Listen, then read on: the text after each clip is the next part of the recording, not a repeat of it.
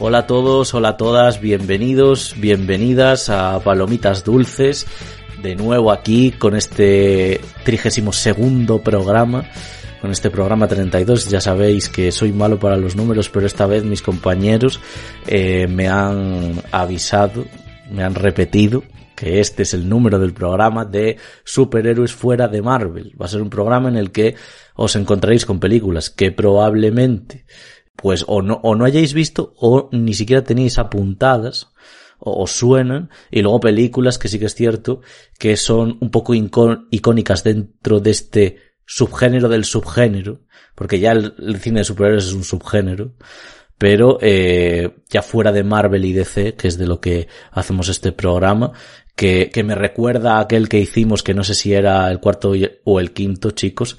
Eh, ya aprovecho para saludaros. El quinto creo que era. Hola Dani, hola Oscar, hola a todos y todas.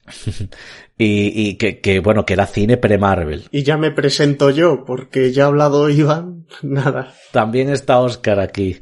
Y eso que, que me recuerda un poquito a ese programa. Incluso me recuerda a aquel que hicimos de Peter Jackson porque mm, hombre, decidimos dentro de ese universo de Peter Jackson irnos a lo, a lo menos conocido, ¿no? Entonces, bueno, creo que, que este viene a ser como un programa que sigue esa filosofía eh, de estos otros programas que creo que estuvieron bastante bien, interesantes, aunque en, yo creo que en este quizá con el de Peter Jackson es donde hablamos de cosas más desconocidas y bueno, recomendaciones muy interesantes.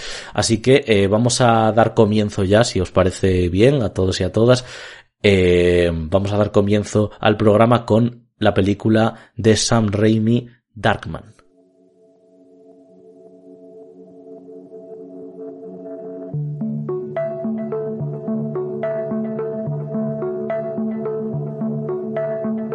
Bueno, vamos con Darkman, película de 1990 dirigida por Sam Raimi, ya sabéis, ¿no? El de la trilogía de Spider-Man de Tommy Maguire o la trilogía de Bill Death por la que yo creo que se en los círculos más eh, cinéfilos, cinéfilos. más cinéfilos, sí, yo creo que se las películas que se recuerdan de él y protagonizada por Liam Neeson, ya lo conocéis por un montón de películas, entre las que se incluye pues la lista de Schindler, trilogía de venganza, Qui-Gon Jinn, por ejemplo, en Star Wars La amenaza fantasma, y Frances McDormand, que también eh, la conocemos pues por Fargo, tres anuncios en las afueras, Nomadland, Sangre Fácil, etcétera y que va sobre un científico que descubre una fórmula para la fabricación de piel humana y que posteriormente es víctima de un atentado y que, logrando sobrevivir, rehace su rostro gracias a su descubrimiento y planea una venganza contra la gente que lo atacó.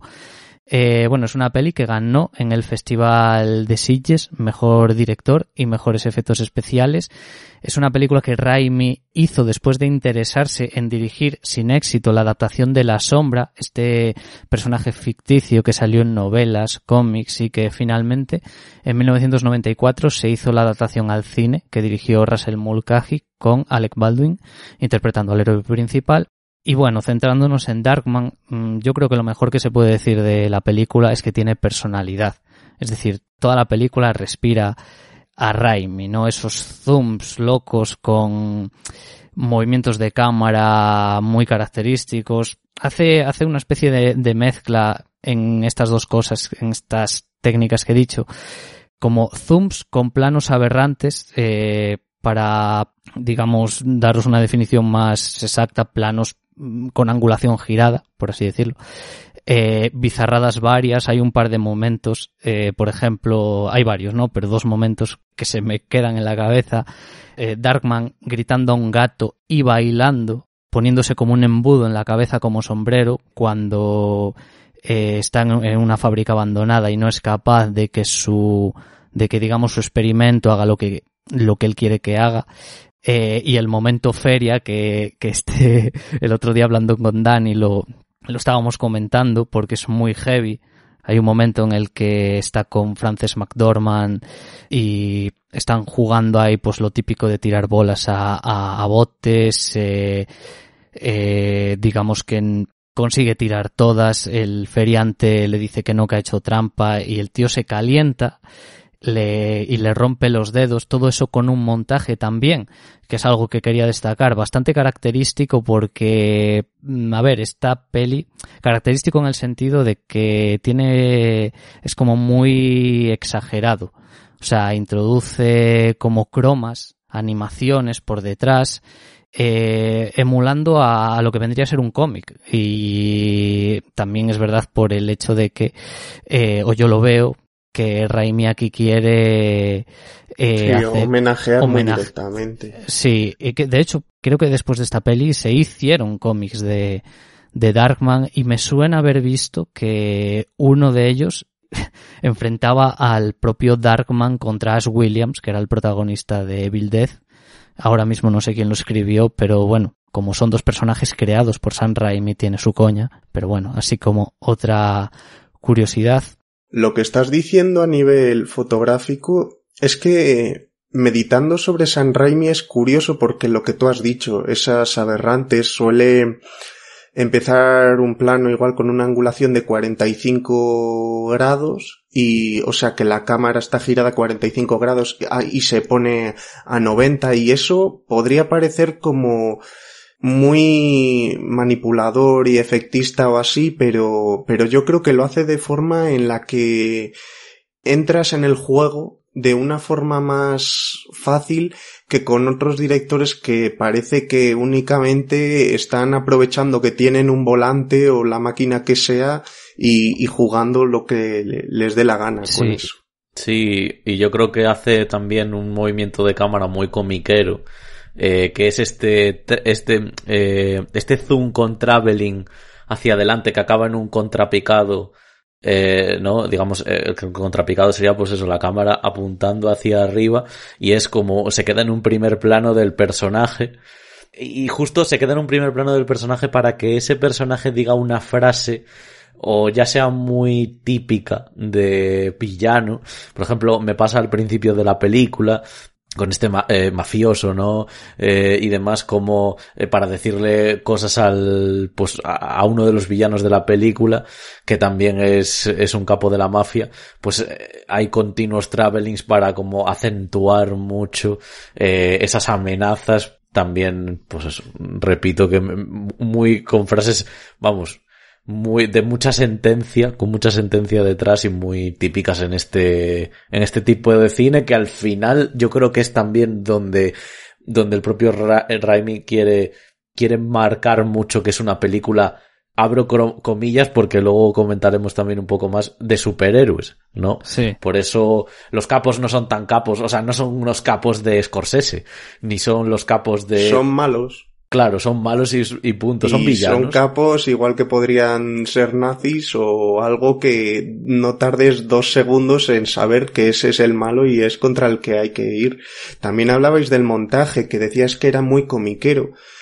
Yo es que me parece muy de montaje de los años 30, años 40 o de cine mudo. O sea, parece que alguno de estos directores tops de cine mudo, rollo Kim Vidor o alguno de estos de drama, estuviera montando algunas transiciones que hace de periódicos y cosas así, que yo creo que también a la hora de reflejarse cómics, pues fueron muy directamente a eso porque las primeras representaciones de Superman, por ejemplo, pues como eran los 40 o así, también usaban ese tipo de montajes para las informaciones y aquí está haciendo un diría que un homenaje, pero en verdad en todo el cine de San Raimi, aunque no tenga esta temática, se sigue viendo que hace esa clase de montajes. Y, y yo agradezco, ¿eh? porque es algo que, quiero decir, agradezco que haga ese tipo de cosas porque ya lo ha hecho propio, por así decirlo. Es decir, toda su filmografía al final se basa en este tipo de, de cosas.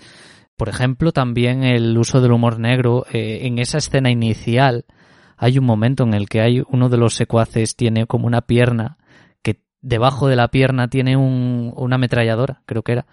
Y... Creo que es la única forma que una cosa tan tonta puedas tomártela un poco en serio. O sea, yo creo que San Raimi es el único que te puede estar eh, eh, manteniendo alerta pero haciendo reír a la, a la vez. Me parece que en eso es completamente único. eh, De que te, de que puede hacer de una comedia de terror que sea comedia y sea terror. Sí, y luego... Porque además el, el gag es, perdona Ivy, pero el Sí, es sí. un poco lo de, lo de que, lo de que está la pata coja y, el otro en plan le ayuda como a poner su hombro para que se sujete y que el sonido deje de, de enturbiarnos ahí la cabeza, ¿no? Eh, está, me pa- es un gag así. Sí, sí, o sea, creo que la elección del plano ahí general eh, en ese momento es acertadísimo. Y, y luego también eh, hay otra cosa que, bueno, el maquillaje de Liam Neeson que es espectacular. De hecho, creo que tenía estas sesiones de 18 horas para maquillarse, que madre mía, vaya paciencia, o sea, tener, eh, tirarte ahí todo el día en la sala de maquillaje. Y la caracterización suya también me recuerda a lo que hace posteriormente en el Ejército de las Tinieblas porque me es muy parecido la caracterización barra maquillaje a- al as malo de esa peli. eh, con, digamos, la, boca eh, que solo se le ve, que prácticamente no tiene labios, solo es como los dientes y porque tiene todo quemado, todo destrozado por ahí. Eh, así como, bueno, otra cosa positiva, el cameo de Bruce Campbell, que nunca puede faltar si veis las pelis de San Raimi, sobre todo las más alocadas, porque por ejemplo tiene cosas más serias como un plan sencillo, eh, que era un thriller rural y tal, ahí no, pero en esta película, en, en Doctor Strange, por ejemplo, que la estrenó este año, en las de Spider-Man siempre está el cameo de Bruce Campbell, ¿no? Eh, y como parte negativa que tengo que decir de esta película, el guion es un poco así así, ¿no? Es decir, es eh, no es su punto fuerte, es básico, o sea, entiendo lo que quiere hacer, pero como que le falta desarrollo. No es una película que dura dura menos de hora y media, cosa que eh, bueno, ahora es más raro, antes no lo era tanto, pero sí que creo que se desaprovecha un poco ciertos elementos que podrían haber dado más juego. El clímax final es muy ramplón. El clímax final eh, es cosa mía o esa gran escena de batalla que hay en Sanchi es el mismo escenario. Sí, o sea, Eh, La de Sanchi es más espectacular porque tiene mucho más, más medios, pero esta es un escenario igual. Sí, así en un, era en un, Sí, En un un- edificio en construcción sí, en las sí, sí, sí. que- que hay, sí. Qué bueno que dices, vale, pero es como que, ¿qué es eso? Que le falta como, como 10 minutos más. Quizá, ¿vale? eh, Sí, quizá que, que los que es que los personajes sean también un poco más satisfactorios bebiendo de lo que dices del guion. Hmm.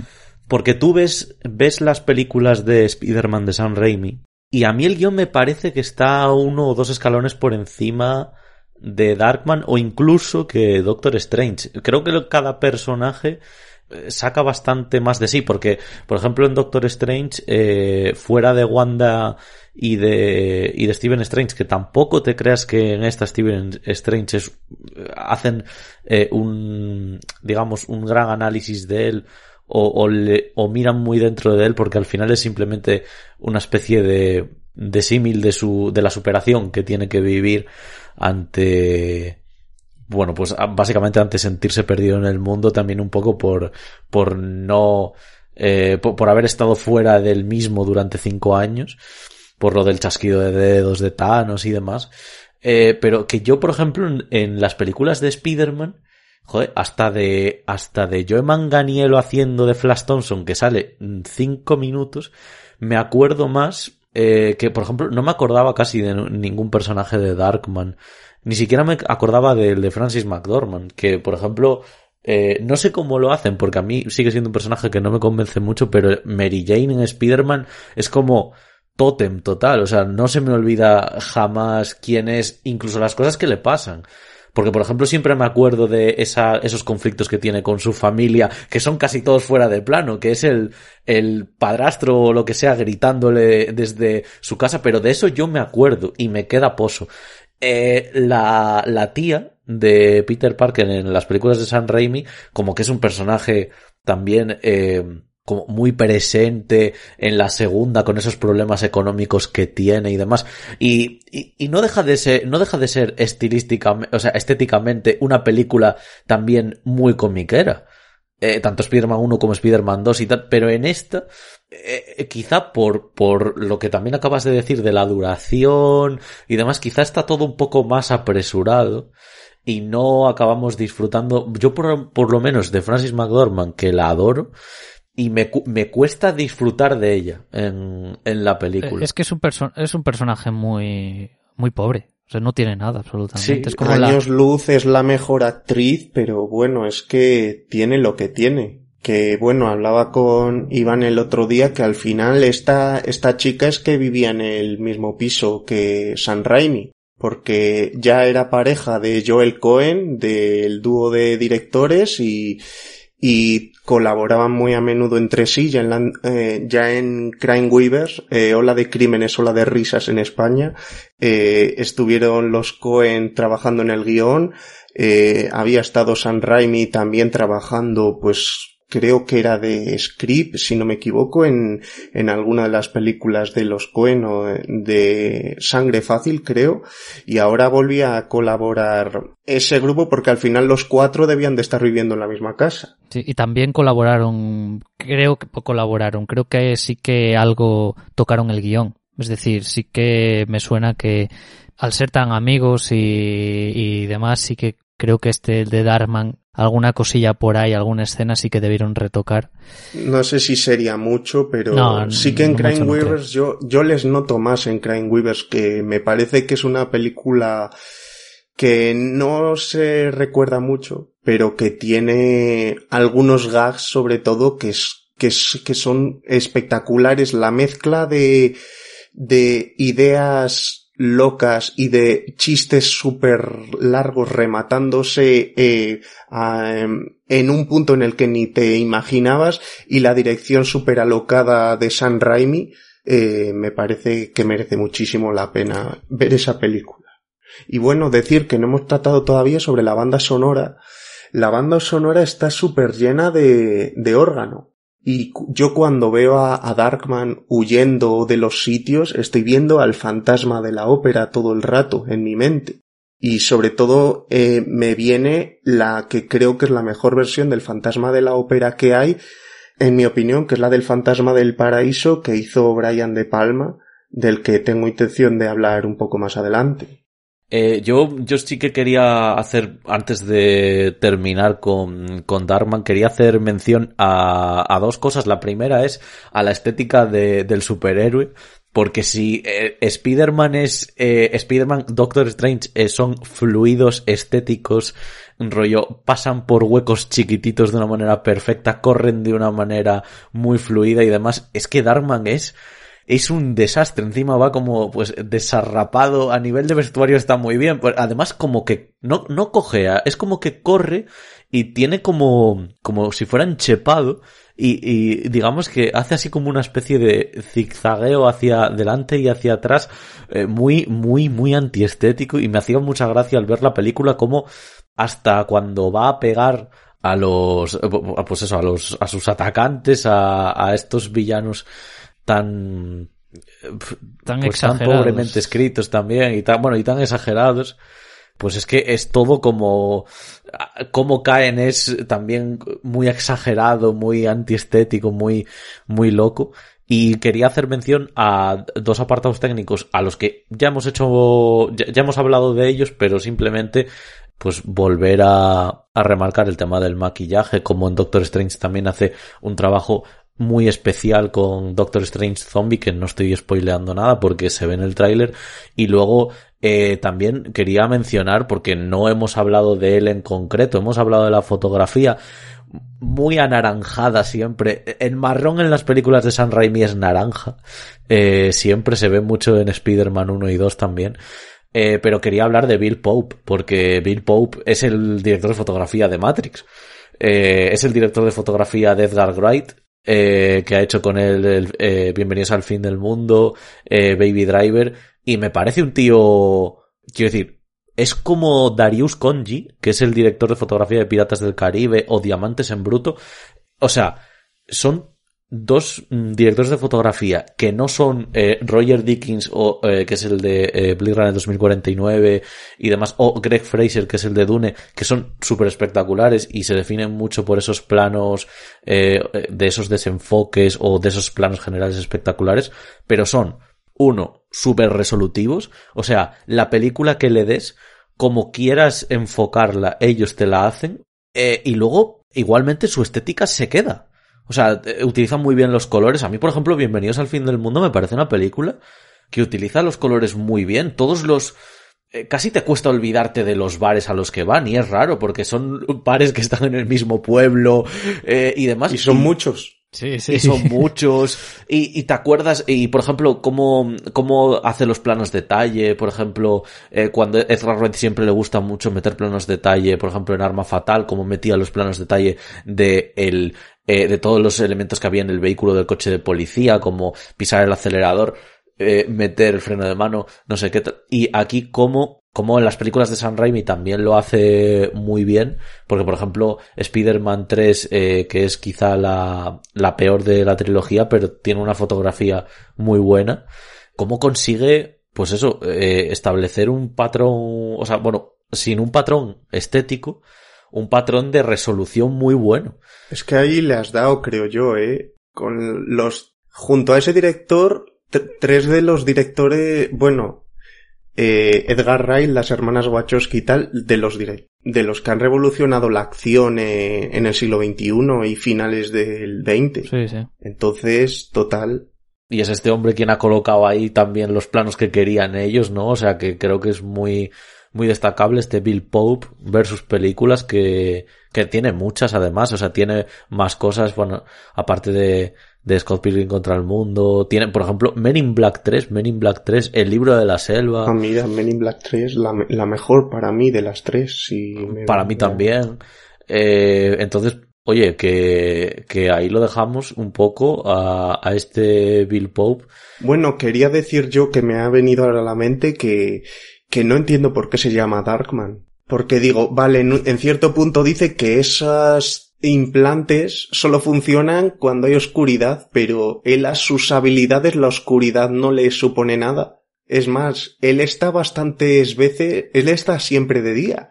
Yo creo que quitando el momento en el que se vuelve Darkman y el final de la película, el resto es de día pero las 12 de la mañana con el sol arriba del todo. O sea que ahí no hay dark ni hay nada. Que yo me esperaba mucho más juego de sombras en, en esta película antes de verla. Bueno, para finalizar ya, comentar también que tuvo dos secuelas, una en 1995 y otra en 1996, que ya no protagonizó Liam Neeson. Sí, sí, si quieren disfrutar que vean esas, ¿eh? El, eh, así, el, el prota es eh, Arnold Boslo, que es el que hacía de la momia en las pelis de Brendan Fraser, en las dos primeras, así como otro dato que doy por aquí. Y decir que si queréis disfrutar de esta película, que yo creo que va a pasar una hora y veinticinco bien entretenido y divertido os da, eh, está en filming. Y eso. Muy bien, pues ahora vamos a hablar un poquito de Kikas.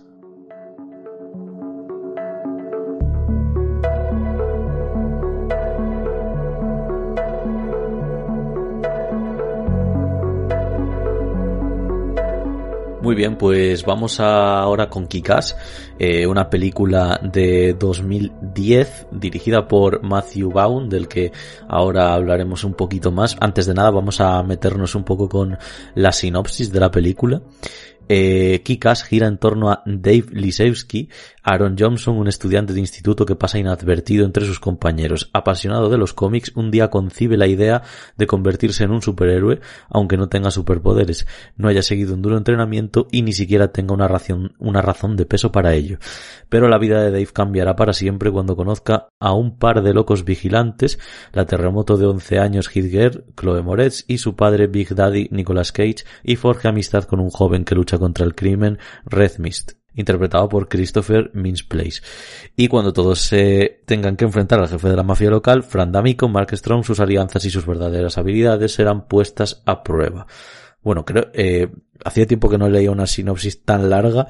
La, la película ganó mejor, estuvo, bueno, estuvo nominada a, a mejor película en los British Independent Film Awards. Es una película yo creo que, bueno, Oscar no sé por qué no ha hablado con él en concreto de esta película nunca, pero Iván y yo como le tenemos mucho cariño. Creo que también porque nos gusta también eh, esa manera de jugar con la acción de Matthew Baum, como con Kingsman, la primera. Y la verdad que, que aquí vuelve a conseguir un, un producto buenísimo. Me voy a empezar con una anécdota que es que esta película al principio cuando los productores hablaban sobre ella y demás, no... El productor principal, por cierto, de la película es Brad Pitt. Se, se hablaba, se, se discutía eh, qué tono darle. Ya sabéis que los cómics de Mark Millar no son precisamente, mm, digamos... Está un poco así, así de, de la cabeza, ¿eh? Claro, o sea, y vamos, y la violencia es algo muy, muy eh, presente en ellos y, y es algo que, que, es un sello de él, ¿no? También la manera de, utilizar la violencia. Entonces se hablaba en la producción de esta película de si, de cómo hacían, eh, la enfocaban más hacia los cómics o la enfocaban más hacia un producto cinematográfico un poco más independiente y al final eh, se mantuvieron, se mantuvieron fieles a, a lo que es el cómic y eh, decía que iba a contar una anécdota porque yo no recuerdo muy bien el tráiler de la película, pero sí que recuerdo que yo había ido al cine con unos amigos Claro, había ido al cine en 2010, o sea que yo tendría 12 años o así, y había ido a ver pues una película, pues bueno, algo digamos para todos los públicos y demás. Y entonces al salir del cine me crucé con un compañero de clase y le pregunté qué película había ido a ver y entonces él, con una sonrisa de oreja a oreja, dice, Buah, pues yo he ido a ver Kikás, no sé qué. Y veía a la madre en segundo plano con una cara de, de estar muy poco convencida de que había sido buena madre ese día. O sea, con, eh, tenía una cara, porque además es que la cara se le torció en el momento en el que, en el que él me reveló a mí y claro, a otros de sus compañeros de clase que había ido a ver esa película, ¿no? Y yo Kikas después de, de 2010 tardé en verla aún tres o cuatro años por primera vez. Y claro, cuando la ves es que es un pastiche, porque es un pastiche de la hostia, eh, lo que, lo que hace aquí Matthew Baum, y yo nunca me olvidaré la primera vez que la vi de la escena del microondas este. Hostia, eh, esa, esa, esa yo me acuerdo Sí, no, que es que yo me acuerdo de que lo primero que me, que me comentaste de la película era esa escena. Y lo, la gracia que... te hacía. Sí, sí, cuéntalo, cuéntalo. No, no, no, no. O sea, puedes contarlo tú tranquilamente, pero es que sí que es cierto que hace mucha gracia esa comedia negra circunscrita en la peli eh, que, que tampoco se aleja mucho de, de, yo qué sé, por ejemplo, cuando hacen ese humor físico en Snatch, ¿no? Ya que bueno, también es otro director británico, ¿no? Me recordaba, esa escena me recordaba a la de al Boris este en Snatch, cuando le pega un tiro y le dice que le pegue más tiros porque no le ha dado y no sé qué. Y entonces, eh, pues me recordaba un poco esa escena, ¿no? Porque está el tío ahí como diciéndole, pero me estás escuchando, me estás escuchando y el otro, pues ¿cómo te voy a estar escuchando si del calor que hace aquí dentro, o sea, mi cerebro estará ya casi hecho papilla, ¿no? Sí, de hecho, eh, esta relación que sacas es, es eh, muy lógica porque Matthew Baum y Guy Ritchie, director de Snatch, eh, son colegas. O sea, quiero decir, son de la misma quinta. De hecho, este, hay dos actores que salen en Kikas, eh, Dexter Fletcher y Jason Fleming, que eran dos de los protagonistas de, de Lock and Stock. O sea que ahí se comparten actores y, y, y sí, es una, es lo dicho, completamente lógica esta, esta comparación también en el, en el tono, en el estilo de, de esa comedia. Yo es que creo que al final, si no la abordas esta película desde la comedia, es infumable, porque estás viendo la historia de un imbécil que no tiene a nadie en casa para pararle los pies y hace el imbécil, ves que después de que le den una paliza de muerte, hace una rehabilitación un año y dice, pues voy a volver a salir y además luego infecta al resto de gente que cree que vestirse de imbécil y tal es funciona para algo y en sí luego la secuela que hicieron años después va de eso, de, de los imbéciles que van ahí que no tienen ni idea de luchar ni nada a pegarse y luego de héroes de verdad que están haciendo todo el trabajo que los otros son incapaces de hacer, que son Hit Girl. Es que además esto que dices, Oscar, es muy oportuno porque, porque el tema de cómo surgió la, la idea del cómic fue Mark Millar hablando con unos colegas de, Oye, y si hoy cogemos y nos vestimos y salimos ahí a la calle a ver si pasa algo con alguien y le defendemos o algo así, ¿sabes? Como vamos a vestirnos así de superhéroes a ver qué pasa. Que yo creo que eh, el principio de la película, el opening, es un poco un pues un reírte de, de, lo que pasaría de verdad, de verdad. Luego ya vamos a la película. Es como primero el opening y luego ya vamos a la película, que de hecho entra la voz en off cuando ese personaje se tira desde, desde un rascacielos enorme creyéndose que va a planear o algo, o algo así. Se pega, bueno, se pega una hostia, ¿no? O sea, la palma directamente cae encima de un coche y ya empieza la voz en off de la película, que es algo, que es algo que creo que también le viene bien a la película para darle ese, ese toque comiquero. Porque en esta Aaron Taylor Johnson, que últimamente está haciendo cosas en las que hace muy de macho, de incluso en Tenet, que yo pensaba que igual eh, iba a salir su, su papel por otro sitio y acaba haciendo también pues eso, de un tío que es un soldado y es muy fuerte. Y no sé qué, pues en esta película lo de que haga de pringao y tal, pues oye, mm, el tío es carismático. Ostras, pero es que hace muy de loser, ¿eh? Es muy de loser, difícil reflejar a alguien que, que todos los actos que hace, porque una cosa es que se muestre como un adolescente normal, pero es que se le, se le ve jalándose viendo documentales sobre la gente africana y cosas de esas que dices tú, pero vale, es que este tío no tiene nada por lo que salvarle, o sea, no me va a caer bien nunca y casi lo que voy a disfrutar es ver cómo le zurran, porque no tiene nada de meritorio. Pero sí, eh, todos los personajes, prácticamente todos los personajes de las películas que no están cuerdos. Ninguno. Es decir, porque luego vas al, al de Nicolas Cage, vas al de Hit Girl, que también, o sea, una niña de 11 años ahí reventando, eh, cortando piernas y, bueno, cortando extremidades. Sí, pero para, eh, para mí es, es el personaje que más me gusta y unido a eso digo que a mí ese es la heroína que ha salido en pantalla físicamente, es mi favorita por encima de Wonder Woman o de cualquiera que puedas pensar. O sea, a mí, sobre todo, ella me gusta mucho más en la, en la segunda parte que en esta, que yo creo que es cuando la película prácticamente es de ella que por cierto planteaban hacer una película sobre ella y le iba a hacer Gareth Evans, que es este director que ha hecho estas películas indonesias de, de The Rey, de Redada Asesina, y al final pues como ya Chloe Grace Moretz, la actriz, tiene 25 años, pues ya imagino que salvo que cambien a la actriz no lo va a hacer, pero es que esta chica lo hizo tan bien en este papel que yo a ella no la he vuelto a ver en nada en el que me quedara tan grabado a fuego todo. Porque yo sobre todo la recuerdo mucho de Me llamo él, que salía en un episodio, yo creo que tenía seis años por entonces, que tiraba cuchillos, que le decía, clávame el cuchillo que no me va a doler. y se ve la cara que pone cuando le pasa la tibia. Madre mía, qué bueno. Ah, eh, quería decir...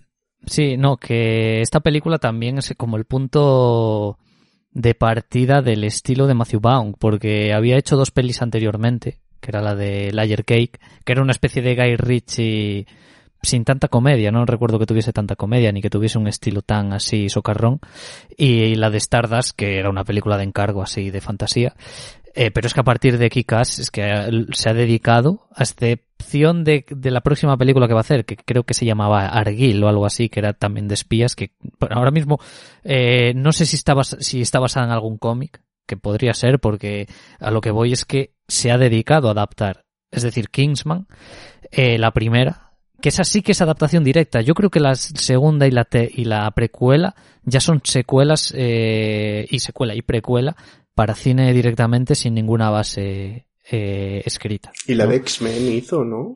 Primera generación. primera clase. primera, generación, se me había olvidado. Eh, en relación a lo que decías, Ivy, eh, confirmamos, ¿eh? O sea, Argyle, la próxima película será una novela de Ellie Conway. Así que también sigue, sigue con lo de las adaptaciones, ¿no? Y otra cosa que tiene muy, aparte de las secuencias de acción, que yo creo que ha ido creciendo, ya estas de Kikas están eh, muy bien, pero creo que incluso son superiores las de Kingsman, la, sobre todo la de la primera y la segunda. Y, quería también decir otra cosa respecto a cómo utiliza él la música en sus películas. O sea, eh, ahora que estamos centrándonos en Kikas, él recicla, recicla mucho, ya no canciones que existen, sino, sino bandas sonoras. Y aquí utiliza eh, dos tracks, eh, dos pistas de eh, una de 28 semanas después y otra de Sunshine, que son, o sea, y Danny otra. Boyle a tope, se la estuvo, le estuvo viendo por lo que sea mientras lo estaban montando y se le ocurrió. Y, y, creo que Morricone. o sea, y la de Ennio Morricone, iba a decir la de la muerte tenía un precio, que, que es que le dan una fuerza es un valor añadido brutal que yo creo que es también por lo que a mí es una, una película que me gusta tanto, ¿no? Claro, bueno, a Ennio Morricone no le tienen créditos, pero a John Murphy sí. Yo creo que John Murphy, Eh, sí que cogió varios segundos, pero aceleró algún, algún momento hacia el punto o o cambió un poco las notas para que no sonaran tan a terror, pero, o sea que yo creo que sí que tuvo eh, intervención directa, que no fue únicamente cogerlo y mandarlo ahí. Y bueno, eso, básicamente la, la, la pista que coge de, sobre todo de, de Sunshine, que es el momento en el que Hitler rescata a dos personajes, es que es emocionante. O sea, a mí me emociona muchísimo. Y mira que, que bueno, que la película tampoco eh, quiero decir, tampoco es una película intensísima de emociones y tal, pero ese momento con la música me parece brutal. Y otra cosa que quería añadir, eh, Mark Strong, vaya carisma que tiene. O sea, a mí yo creo que no fue esta la película en la que lo descubrí, creo que había visto alguna anterior de él, pero qué bien se le da hacer de malo, qué bien se le da luego hacer de, de bueno. en Kingsman, de bueno. Eh, y lo dicho, como a mí me, el villano me mola y su final me encanta también. No voy a decir cómo es por si alguien no lo ha visto y tal, pero me, me gusta, me gusta mucho. Yo tengo guardado en la mente una cosa que pasaba en la película que al final era debido a su resolución Big Papi, el personaje de Nicolas Cage, me da la sensación de que se tiró años y años procrastinando lo que podría haber hecho. Porque veo que al final, más o menos, eh, Hit Girl va pudiendo con ello y él, que se supone un superélite, que es su mentor, no lo llega a hacer nunca. Yo creo que para que haya película.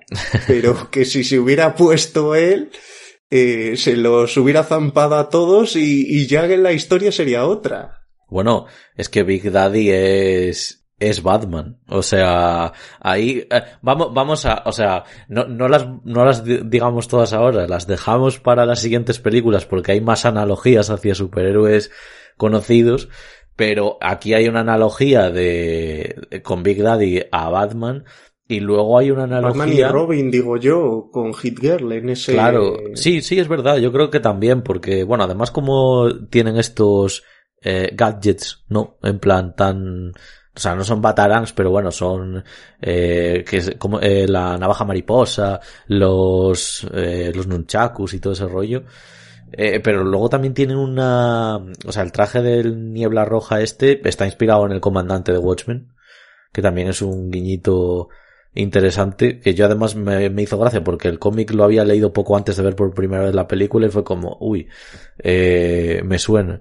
Y antes que hablábamos de la música, hemos hablado de, de lo bien que usan los temas, que yo ahí, mm, vamos, o sea, igual me voy a quemar mucho con este comentario, pero es que yo, o sea, desde que vi a Tarantino utilizar la música, yo creía que no me iba a encontrar nada parecido y de repente te encuentras con la escena de la iglesia en la que pone Free Bird de Linkin Skinner en Kingsman o el, tema de In a House in a Heartbeat de John Murphy cuando eh, Nicolas Cage hace esa limpieza eh, total en ese, en esa nave industrial y demás y me parece espectacular. Luego hay temas, pues yo que sé, como Can't Go Back de Primal Scream, también eh, utiliza temas de, de Prodigy como Stand Up o Omen, que son unos temazos, hasta mete a, a Ellie Golding con el Starry Eyed Y, y a Elvis también. A Elvis, eh, mete Bad Reputation. Y, y no sé quién era, igual le has nombrado tú entre todas porque no conozco el nombre, pero en Kissman 2, en el duelo final, hace, meten como una canción country que no sé, igual es una de las que has nombrado porque no,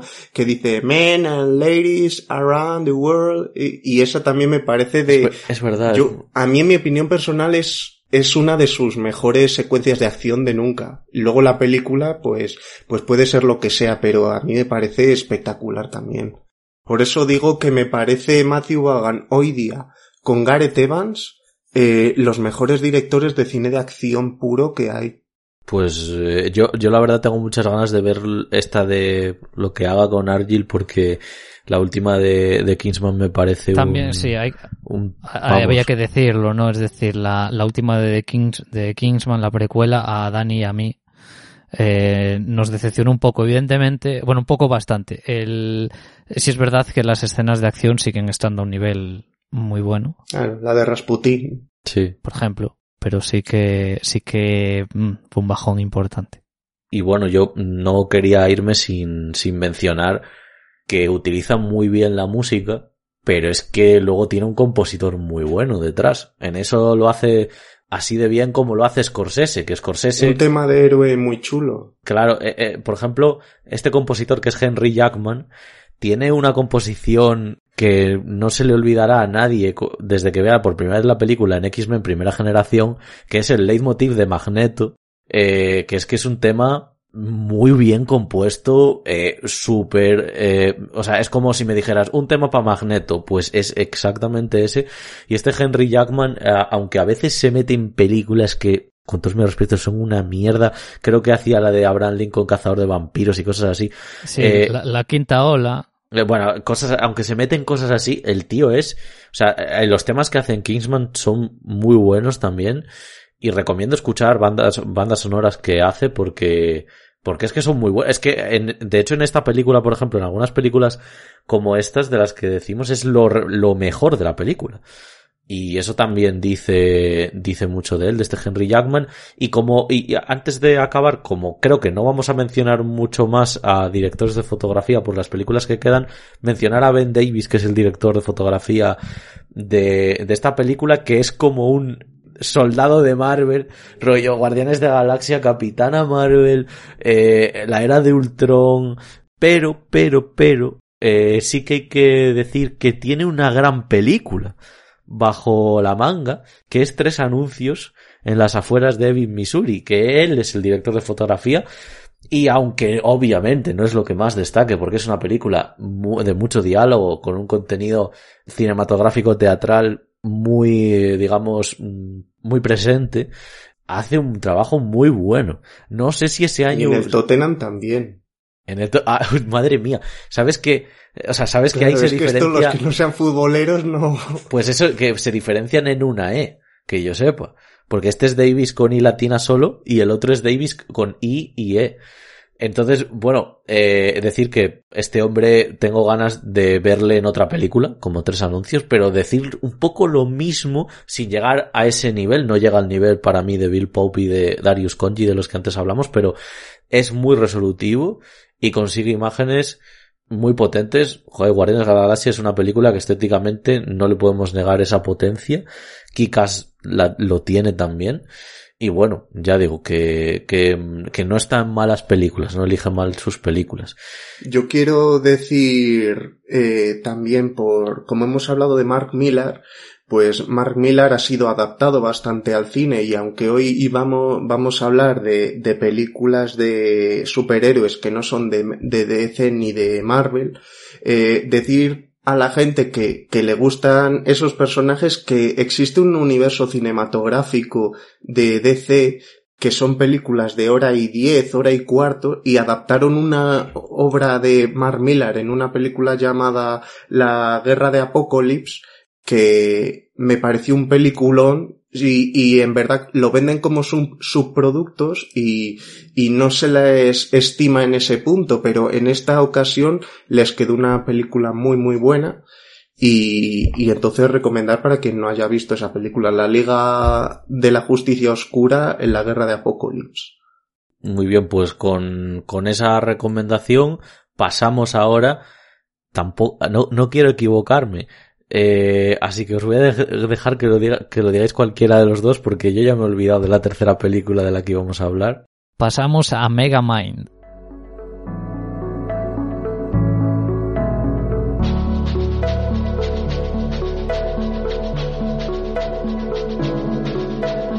Muy bien, pues vamos a hablar de Megamind, que es como la enésima reimaginación del origen de Superman, un último superviviente de un mundo que se desmoronaba y huyó siendo un bebé. Eh, la película esta se estrenó en 2010 y fue esa película que el estudio animado DreamWorks estrenó cuando se cerraba su libro más importante y abría el siguiente, el de la siguiente generación en 2010, de 2000, del año 2000 al 2010, la gran joya de DreamWorks fue Shrek, cuya cuarta y última parte se estrenó en 2010 y en este mismo 2010 estrenaron Cómo entrenar a tu dragón que fue como la gran joya de la década siguiente.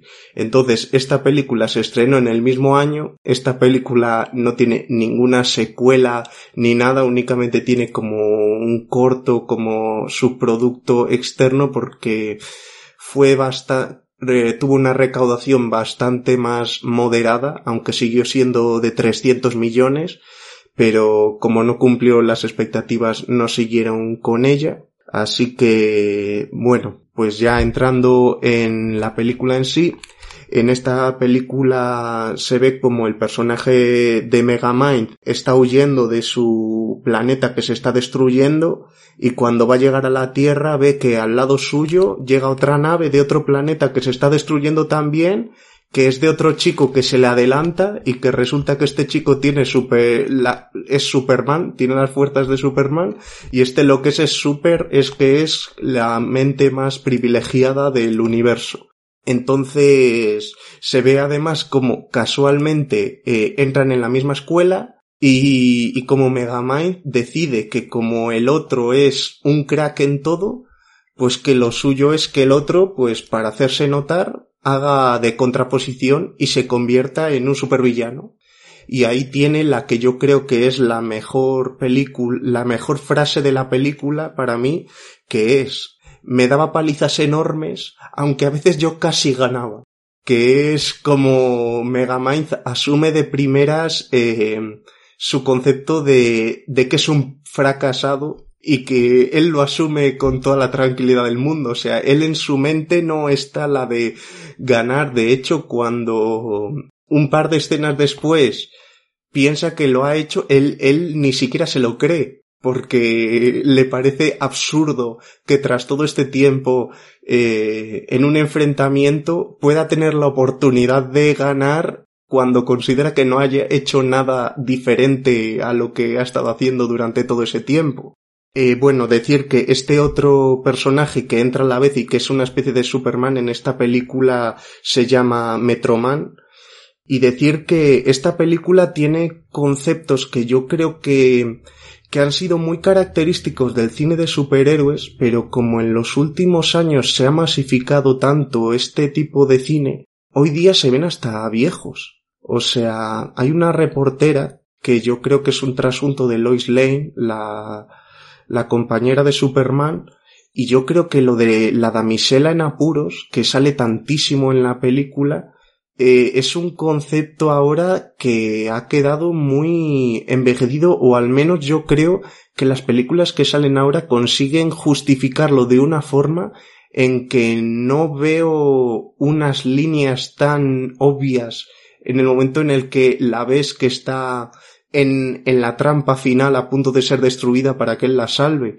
Y también creo que aunque es una película de 2010, el mundo ha cambiado mucho desde entonces, entonces existen ciertos comentarios que hoy día se ven raros porque cuando tú entiendes de cine sabes más o menos que un color negro tiene tales significados, un color amarillo tiene tales, uno verde tales, y cuando un personaje suele ir vestido de negro, e, en, cuando las cosas son muy muy claras, el negro es el buen, el que lleva ropa negra es el bueno eh, y el que lleva ropa de cualquier otro color es el blanco. Y, y si simplemente se viera, pues no supondría nada, pero en la propia película hay un momento en el que Megamind deja de llevar ropa negra para llevar blanca y se dice como si la muestra de que deje de ser malo es porque deje de llevar ropa negra. Y a mí eso me parece hoy día que casi tiene connotaciones racistas súper descaradas y que se pasa por alto porque va para un público infantil pero que hoy día me parece que es eso, que darle esa línea solo le juega en contra si la revisionas pasado todo ese tiempo, que es eso, que son 12 años, pero que se nota mucho, en mi opinión. Decir también esta película eh, fue hecha por el director Tom McGrath, que antes de esta película se encargó de la trilogía de Madagascar y posteriormente ha hecho la del bebé jefazo, o sea que es más o menos pues uno de los directores clave de DreamWorks. A mí en Madagascar en general puedo decir que es una saga que sin parecerme una pasada me entretienen sobre todo las partes que no son la primera. O sea, la primera no me gustó nada, pero las dos siguientes me fueron gustando más. Y antes tú, Dani, que estabas hablando de compositores que trabajan en películas locas, la banda sonora de Madagascar es de Hans Zimmer y me parece lo mejor de la película, repitiendo lo, que tú estabas diciendo. También en esta película me parece que hay un punto bastante interesante. Eh, a mí me lo parece que es el de Metroman, porque Metroman en cierto punto eh, finge su muerte para retirarse. Y, y en verdad luego cuando se encuentran de nuevo con él, dice, es que debido a mis capacidades me ha tocado ser siempre el héroe y, yo ya tenía otros intereses. Entonces ni Megamind ni la reportera le presionan mucho acerca de ello porque comprenden que una persona que ya ha salvado el mundo veinte mil veces, pues en cierto punto puede querer eh, dejar de hacerlo. Y eso me recordaba mucho a Son Goku en Dragon Ball porque ya en el último arco de Dragon Ball Z cuando se estaban enfrentando a Majin Buu, eh, como llevaba siete años muerto, consigue un permiso para ir por un día a la Tierra y entonces surge un problema y él es perfectamente capaz de salvar el problema, pero eh, decide no hacerlo. Y, dice, a, creo que era Piccolo, es que yo ya no pertenezco a este mundo. Entonces, si sigo salvándos de los problemas, eh, ¿cuándo va a haber alguien eh, en el momento en el que no esté yo que tenga la capacidad de hacerlo? Luego sí que es verdad que al final, yo no sé por qué, acaba teniendo que ser él el que lo salva. Y, rompe la propia regla que ha hecho. Pero a mí esa idea que tiene Megamind a mí me parece bastante comprensible y que, a mi parecer, es la que al final le da empaque a su personaje, que si no fuera por eso, pues sería un Boy Scout cualquiera. Ojo que, que en relación a lo que dices, la película la película tiene reflexiones o, una base mucho más adulta de lo que de lo que bueno de lo que parece a nivel de animación y a nivel de chistes y a nivel de o sea y además Oscar yo creo que es exactamente lo que has dicho lo del tema de que entiende eh, o sea entienden Megamind y Roxanne creo que se llamaba o algo así que no que, que quiera tener otra vida pero es que además entienden que que aún ser así o sea, ¿qué más da? O sea, quiero decir, o sea, no, no puedes, eh, o sea, convencerle o no convencerle, pues es que es lo único que puedes hacer, porque no vas a poder llevarle a la fuerza a ningún sitio, no vas a poder obligarle a nada, ¿cómo le vas a obligar a un, a lo que sería, a lo que respondería a un arquetipo de un dios?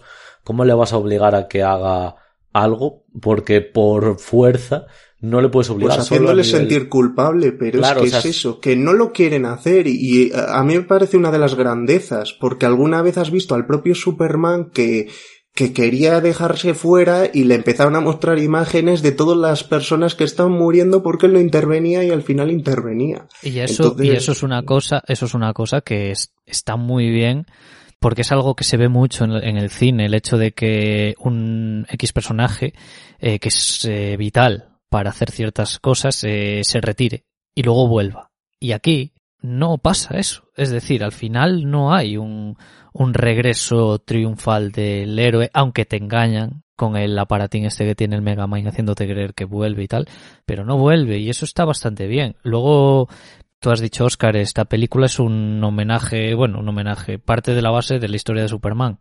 O sea, planeta que se destruye, hijos que van a la Tierra, eh, van a parar a una ciudad que se llama Metro City, que puede ser Metrópolis, ¿no? O sea... Es muy descarado. Y luego descaradísimo también el, el, este personaje que es Megamind reconvertido en Marlon Brando de Superman. Es una mezcla entre el Marlon Brando de Superman y el del padrino, porque tiene la, la, la, mandíbula así. Bueno, no me, se me está escuchando, no se me está viendo, pero.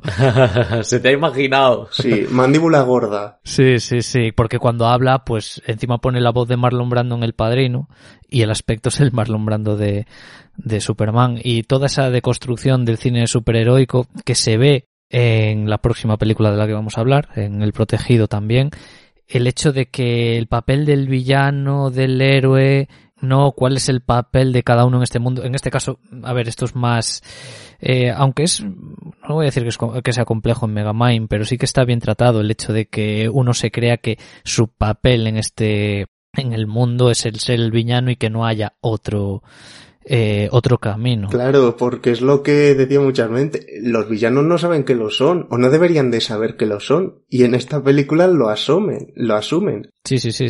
Que también estabas hablando, bueno, di lo que quieras antes de que... Di, di, Dani. Ah, yo, yo solo iba a decir que, que, que, joder, que se ve, ¿no? En las conversaciones que tienen, ¿no? Que en las conversaciones cuando, por ejemplo, está sujetando y entonces no hace lo que el héroe debería de hacer cuando el chico este ya se transforma y demás y entonces el Megamind le dice, no, pero si tú ahora lo que tienes que decirme es como si anticipara las líneas de diálogo que debería de tener un héroe. Existen las reglas, existen las reglas del superhéroe, del villano, tiene que funcionar así. Claro, es que, es que son amigos Megamind y Metroman. Es que eso también es un puntazo. Y, y, de, y es que antes hiciste referencia que es eso, que tiene alguna línea más eh, adulta o más madura de la que daría la impresión. A mí me parece que el villano que hay, el titán, es bastante trágico. Porque si nunca obtuviera ese poder, sería un, un loser cualquiera que nunca tendría la capacidad para hacer nada. Por egoísmo, Megamind le da esa capacidad eh, ve que con su poder no consigue lo que quiere y se vuelve loco y cuando pierde esa capacidad ya va a tener siempre en la conciencia que ya nunca va a tener esas capacidades nunca, que ha roto, no va a tener, o sea, no va a poder tener otra forma de villanía porque no tiene ni la inteligencia ni las capacidades para ser villano en absoluto. Mm, me parece que, que es bastante es hasta cierto punto es una víctima ese personaje del capricho de Megamind, aunque es eso. Eh, en el momento en el que vuelve a caer, si siguiera teniendo sus capacidades, no sería ninguna víctima, pero a mí me despierta ternura ver al final cómo está encerrado en una cárcel de máxima seguridad cuando dices, es que no le hace falta esto, es que a este le dejas encerrado en un cuarto y no, no va a salir ni por la ventana porque no tiene eh, fuerza mental para atreverse a nada.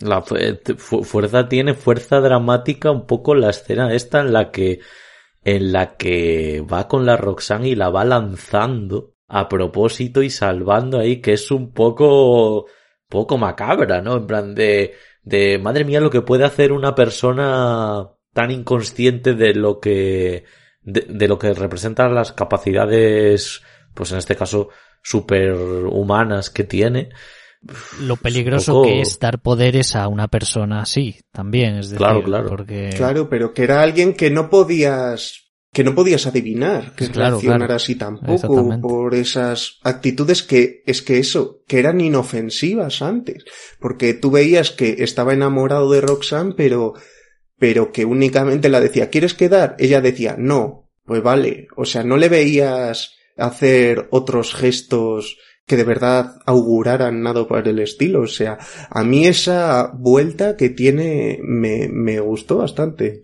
Sí que es verdad, porque además las escenas en las que se ve como el malo, se ve como un malo de verdad, y cuando se enfrenta contra Megamind, eh, tiene como un splastic súper loco que no tiene ninguna relación. Lo que ves en pantalla, ves en plan eh, a Megamind con una nave, con una máquina gigante, como andando de puntillas, escondiéndose detrás de un edificio, que es eso súper absurdo porque lo suyo si fuera un combate de verdad sería que todo se estuviera destruyendo todo el rato y, y aquí están jugando a la broma otra vez en eso que oye es no es una gran película, pero a mí me parece que es una película que la ves y, y que te puedes llegar a divertir eh, bastante o un poco, pero que te puedes divertir. Claro, y que tiene esos mensajes de los que, bueno, más habéis hablado, que están bien. O sea, es decir, toda la historia de, del papel del villano, de lo que representa, de, de cómo se desarrolla.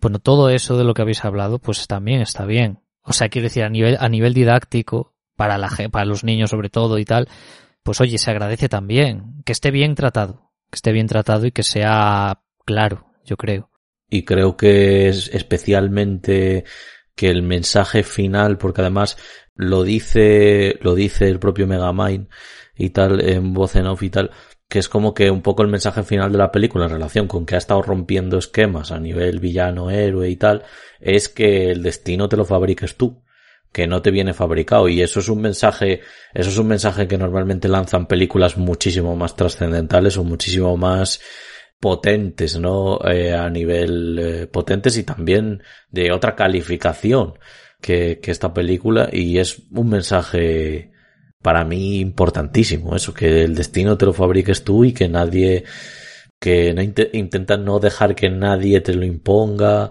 eh, y demás, vamos, me parece algo muy positivo. Eh, y nada, dicho esto, eh, ahora vamos a hablar, si no me equivoco, de El Protegido.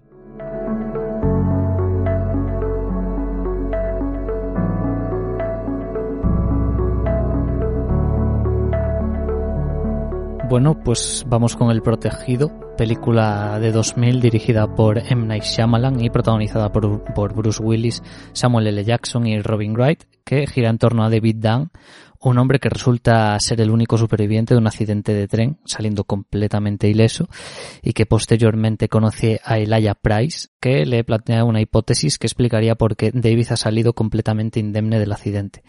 Eh, bueno, estamos hablando de una película de, de M. Night Shyamalan, y yo creo que te gusten más o menos sus películas, a mí me pasa, hay alguna que otra que no me, no me acaba de entrar por los ojos. El tío a nivel de puesta en escena creo que es eh, colosal. O sea, cómo, cómo consigue narrar una historia con multitud de elementos dentro de cada escena que dicen tantas cosas. Por ejemplo, eh, el personaje de Samuel L. Jackson, durante la película lo vemos, digamos, eh, en tres edades diferentes, cuando es un bebé, cuando tiene siete años o por ahí, cuando ya es el propio Samuel L. Jackson, y siempre que sale vemos la primera escena, cada vez que sale en diferentes edades, un reflejo de él o un reflejo de la escena en la primera, que es la primera escena de la película, es un cristal, es un, bueno, un cristal es un espejo, en la que sale con siete años es un televisor aparece en el reflejo de un televisor y cuando él sale eh, siendo ya Samuel L. Jackson es el reflejo de una vitrina. Todo eso. Que es un cristal siempre. Es un cristal siempre y a él le llaman eh, Don Cristal, ¿no? Eh, eso, es decir, es una cosa que hace Shyamalan eh, habitualmente, o sea, repito, a nivel de puesta en escena, esos detalles. A nivel también visual, esta película tiene una fotografía bastante fría, pero o sea, pero porque la película también es una tiene un aura muy de ese palo, pero también, por ejemplo, a nivel de color, de establecer colores para cada personaje, esto luego se ve también en, en el resto de la trilogía, ¿no? Ahora ya no es un spoiler porque todo el mundo sabe que múltiple, secuela de El Protegido y luego Glass, pues fue la conclusión color para cada personaje, Bruce Willis el verde, cuando lo vemos salir varias veces, ya sea por el vestuario, su su chubasquero verde, las, eh, las taquillas donde se cambia son de, de color verde, el personaje de Samuel L. Jackson también cada vez que sale tiene algo morado.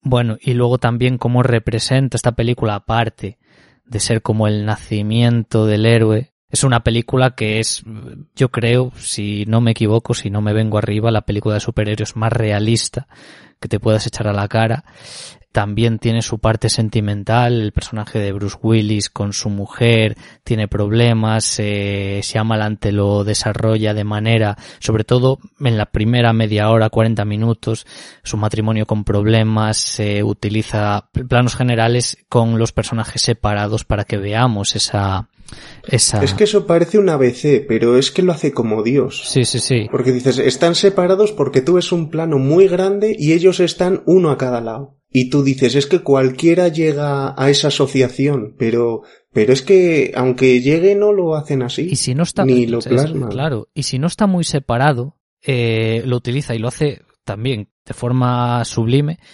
Por ejemplo, el marco de una puerta, como el marco de la puerta como barrera, como separación de esos dos personajes. Eh, bueno, la, fuerza de la puesta en escena, como digo, de este hombre es, es, impresionante. Luego, todo lo que cuenta mayores, centrándonos en el guion, la, la, representación, como dije antes, de en Megamind, cómo habla del, del papel del héroe que no sabe que es un héroe y el papel del villano que aquí igual la estoy liando un poco porque porque el papel del villano en esta película quién es el villano aunque se puede llegar a suponer se desvela cerca del final, pero también cómo se desarrolla toda esa historia, cómo que luego, eh, porque esto es muy interesante, en las, sobre todo en Glass, que es la que cierra, complementa toda la historia, es decir, funciona el protegido de forma perfectamente independiente y, eh, pero... cualquiera de las otras tres. Y, o sea, sí que Glass no la he visto aislada, solo la vi más así, pero yo creo que funcionaría igual, porque múltiples eso, que, que nos sorprendieron al final contándonos eso y, y nos había nos había satis a mí me había gustado sin saberlo, claro. Claro, sí, a, mí, por ejemplo, desviándome un poco para múltiple, es una película que me gustó y cuando llega al final y se descubre pues que está en el mismo universo del protegido, me gusta más aún porque le da otro, otro sentido a la historia que has visto y luego en Glass creo que repito cierra la, la, la trilogía de forma magistral pero bueno, luego también otra cosa que quería destacar de esta peli, eh, que es algo que me parece también impresionante, es la banda sonora de James Newton Howard. Eh, le contaba el otro día a Dani que esta película tiene una de, las pistas musicales más emocionantes que haya escuchado yo nunca. Eh, diría que la pista es de Orange Man, por si queréis escucharla, aunque si queréis como más detalles en la película sale tres veces eh, en un flashback, en el momento piscina y en la escena final, que creo que tiene una fuerza brutal. Eh, cada vez que la oigo, la piel de gallina se me pone, ¿no? Eh, la película desarrolla también, que esto lo hablé con Dani, en la escena de las pesas, cómo desarrolla el, la relación entre, entre el hijo y él y cómo que esas da miedo, da miedo ver cómo ya eh, papá es que esto no es normal, o sea, no lo dice, pero pero ya se marcha para atrás diciendo, pero pero cuánto hay. Sí, sí, para mí la mejor escena de la película, o sea, me parece una maravilla visual, es decir, cómo expreso el contenido a través de estos planos, pues esa, esa secuencia en concreto. Luego también, claro, es que este hombre al final escribe bien, lo, o sea, escribe bastante bien sus, sus guiones. El otro día le decía a Iván, porque hay películas como, se llamaba El Bosque, creo, ¿no? Eh, y demás. Sí, The Village en eh, bueno, pues son más fallidas y demás, pero yo como que como que siempre hago la misma reflexión que es que el problema no es de guion, el problema es un poco de ejecución, o sea, sus historias están yo las veo siempre bien escritas. Yo diría que de marketing, no de ejecución siquiera. O sea, yo no veo sobre todo ahora que has dicho el, el, bosque, yo es que no veo grandes problemas de ejecución, yo creo que es que se las venden como lo que no son. Pero, pero si te amoldas a lo que estás viendo, yo es que eh, flipo mucho con, con el protegido, con el bosque, con... Con el sexto sentido. Con el sexto sentido sí, pero es que me, me iba a ir a, a, igual eh, más en momentos en el incidente, pero hay algún momento en el incidente que hiela. Y con muchas de sus películas así.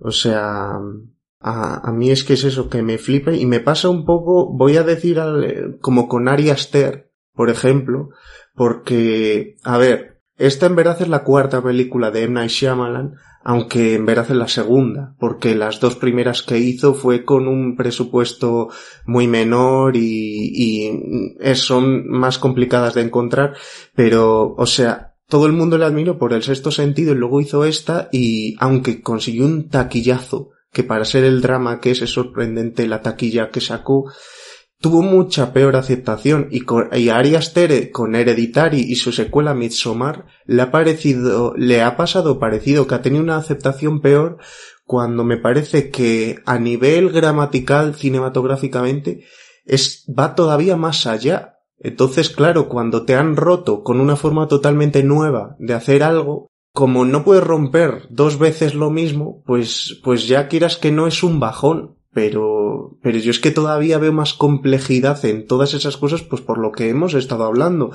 con cómo trabaja con la música, que creo que va más allá que, en el sexto sentido, cómo cada plano significa lo que es y por qué cada vez es más grande, ocupa más, ocupa menos o así. Creo que incluso como están los actores, me flipa más en esta película porque Bruce Willis, que ha sido alguien que que ha hecho su carrera a base de ser carismático, cuando trabaja con M. Night Shyamalan le quita la tontería y casi parece que siendo un actor de interpretación más cartesiana pudiera ser un gran actor, aunque me parece que el gran actor de esta peli los grandes actores de esta película me parecen Robin Wright y Samuel L. Jackson antes que Bruce Willis, pero es que es es, es un poco como eh, Harrison Ford también le pasa que como son tan característicos verles hacer una interpretación así es más raro. Yo creo que con Harrison Ford le pasaba con la de frenético y a Bruce Willis le pasa con sus trabajos en M. Night, con M. Night Shyamalan. A, a, mí la interpretación de Bruce Willis en esta película yo creo que es extremadamente sensible, me lo creo, es, es algo poco habitual en él. Que, vale, había hecho el sexto sentido antes, pero pero quiero decir un papel de una contención dramática más, más, más marcada. Hay un momento en el que, bueno, volviendo a la relación con el hijo, eh, cerca del final, y aquí, bueno, ya he hecho algún que otro spoiler, eh, entonces voy a comentar otra cosilla.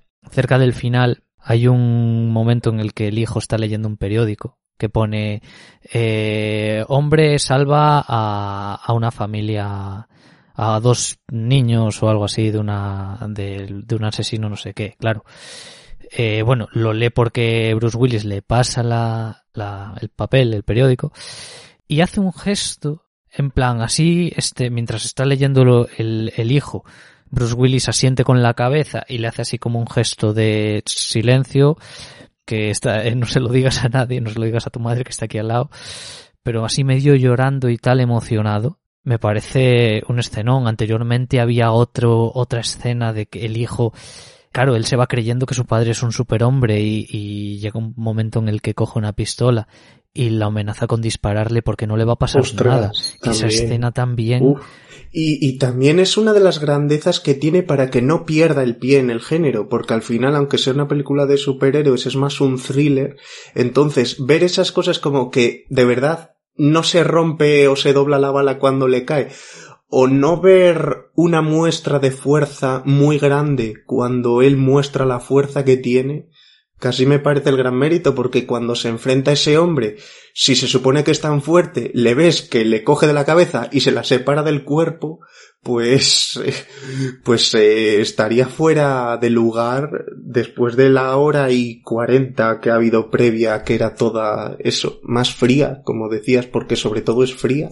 Sí, de hecho, a ver, hablabas de antes del tema del de que fue un fracaso entre no no de taquilla sino de, de crítica o de sea, crítica de crítica nada, sí. yo siempre pienso que, que la gente se equivoca mucho con Shyamalan porque es decir Shyamalan te va a hacer de todo menos algo convencional. Y, y, pasó también, por ejemplo, en Glass, que fue una película que yo creo que la gente no sé, no sé qué se esperaba. Y como Shyamalan es muy inteligente y ya, o sea, es muy inteligente en el sentido de que ya sabe lo que quiere. Yo creo que no es muy inteligente, porque si fuera muy inteligente le darían lo que, lo que espera de él. Eh, bueno, a ver, es muy inteligente en el sentido de cómo, de cómo traslada sus historias y cómo rompe expectativas. O sea, pasa también en la visita, pasa en el bosque también.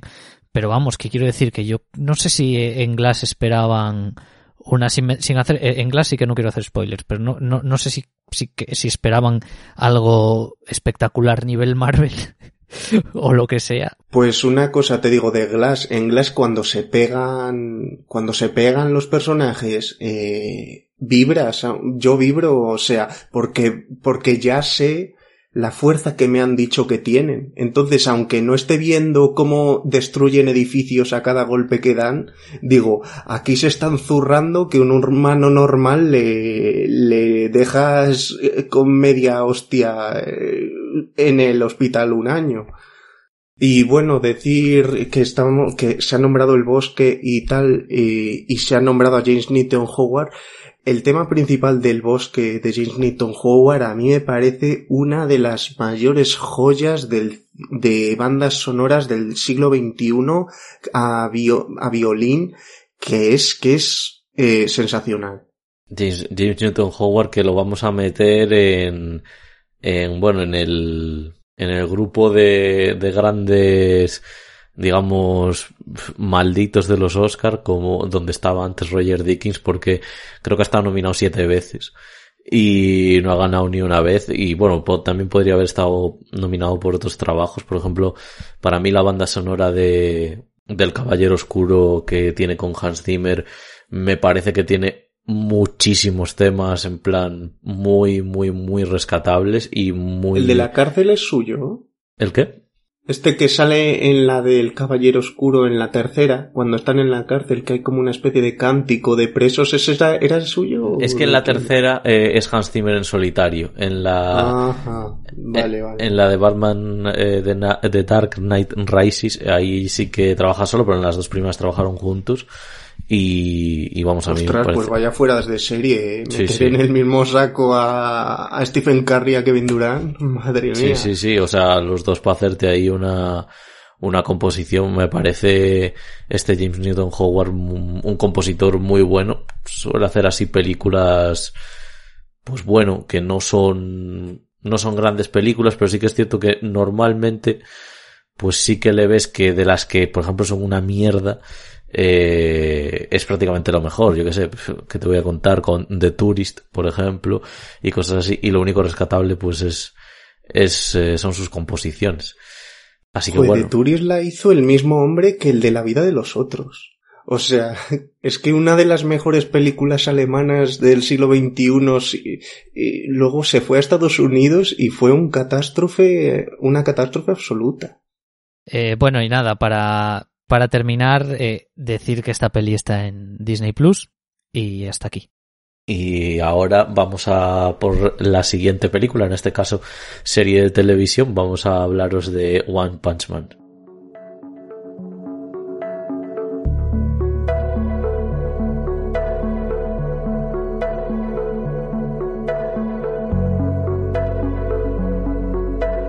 Muy bien, pues vamos ahora con One Punch Man, eh, serie de televisión de 2015, eh, anime. Eh, vamos sobre todo a hablar de su primera temporada, que como bien sabéis los que hayáis estado familiarizados con la serie, es la que se considera la mejor, la más recordada y demás. De hecho, pues algunos como yo pensamos que la segunda es un poco es un poco hiriente eh, a ratos, eh, ya no solo por la animación, que es de lo que más se comentó, sino que yo creo que a nivel eh, de, de, historia también baja. Pero bueno, vamos a hablar de, vamos a comentar la sinopsis, a, a leerla juntos. La trama se desarrolla en Ciudad Z, Japón. Saitama es un superhéroe que, debido a varias circunstancias, puede derrotar de un puñetazo a los monstruos y villanos que asolan el lugar. Debido a esto, el chico se aburre pues no encuentra un rival a la altura. Es por ello que emprende una singular aventura junto a la Asociación de Héroes. Además de buscar a un contrincante digno, Saitama tiene que conseguir que el resto le valore, pues su aspecto hace que la gente le discrimine y le considere un héroe de tres al cuarto. Bueno, creo que es una sinopsis bastante, bastante buena, muy expeditiva. Y nada, eh, acabo de ver mientras estaba leyendo la sinopsis, que la suelo leer siempre en la, en la misma página, que está dentro de un... Eh, esta serie está dentro de unos rankings que son eh, mejores series anime de la historia, mejores series de animación de la historia. A mí esta serie me... a nivel de comedia me hizo un tic en la cabeza y sobre todo a nivel de, de la masterclass absoluta eh, sobre cómo hacer una parodia en general sobre cualquier cosa, ya no sea en una serie, en una película, ya no hace falta que sea sobre superhéroes, no hace falta que sea sobre... Es decir, cómo tienes que hacer una parodia en general. O sea, es una serie que me parece perfecta, el humor es hiper, ultra, mega contagioso, eh, Saitama como personaje es...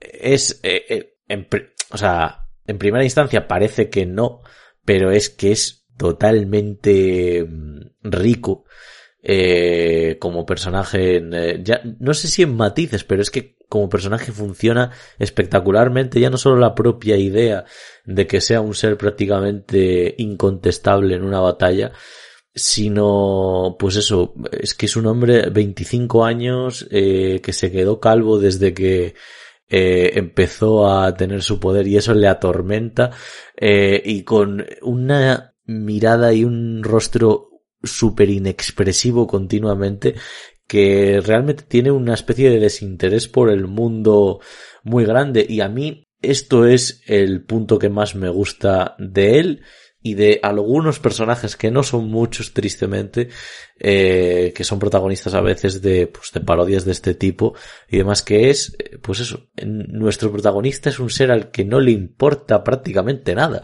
y que vive eh, con cierta indiferencia todo lo que le sucede y demás. Y luego ya el coprotagonista, porque es coprotagonista totalmente de esta serie, que es el personaje de Llenos. Bueno, es que eso ya es un... O sea, es que es un despoyo absoluto. Eh, Son un gran dúo. La, la, relación, el dúo que se marcan estos dos.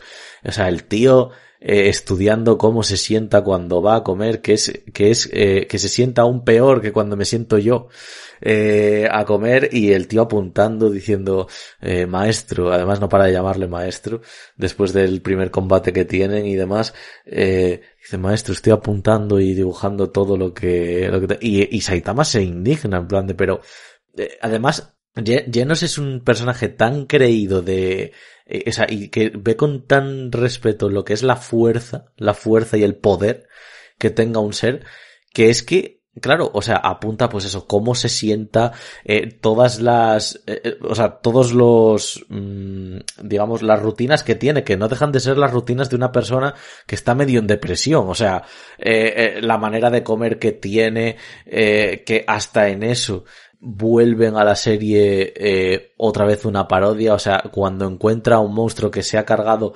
a, y ha dejado medio caos a tres o cuatro superhéroes de esta asociación de héroes, que, de la que ahora hablaremos porque hay personajes muy carismáticos, cuando deja, pues eso, un ser así en plan rollo como, eh, que puede, puede, digamos, de, de, o sea, parece que como como si fueran rollo hojas todo lo que tiene en su cuerpo y noquea y deja medio muertos a varios héroes, él llega, le mata de un puñetazo y como ve que le había pedido eh, su compañera de su compañero de piso que es llenos eh, comida para la noche y ve que al ser al que ha matado eh, tiene como su cuerpo está como formado por algas coge y se, lo lleva como si fuera la compra o sea pero es que es que te partes de verdad con esta serie o sea es tiene unos puntazos y se lo lleva a casa y cuando llega eh, lo está ya cocinando y demás. Y, y claro, muchas veces cuando pasa esto en, si pasara en otro, pues en otro universo, con otros personajes, llegaría y entonces Saitama, el héroe, le contaría a su compañero de piso pues lo que ha pasado.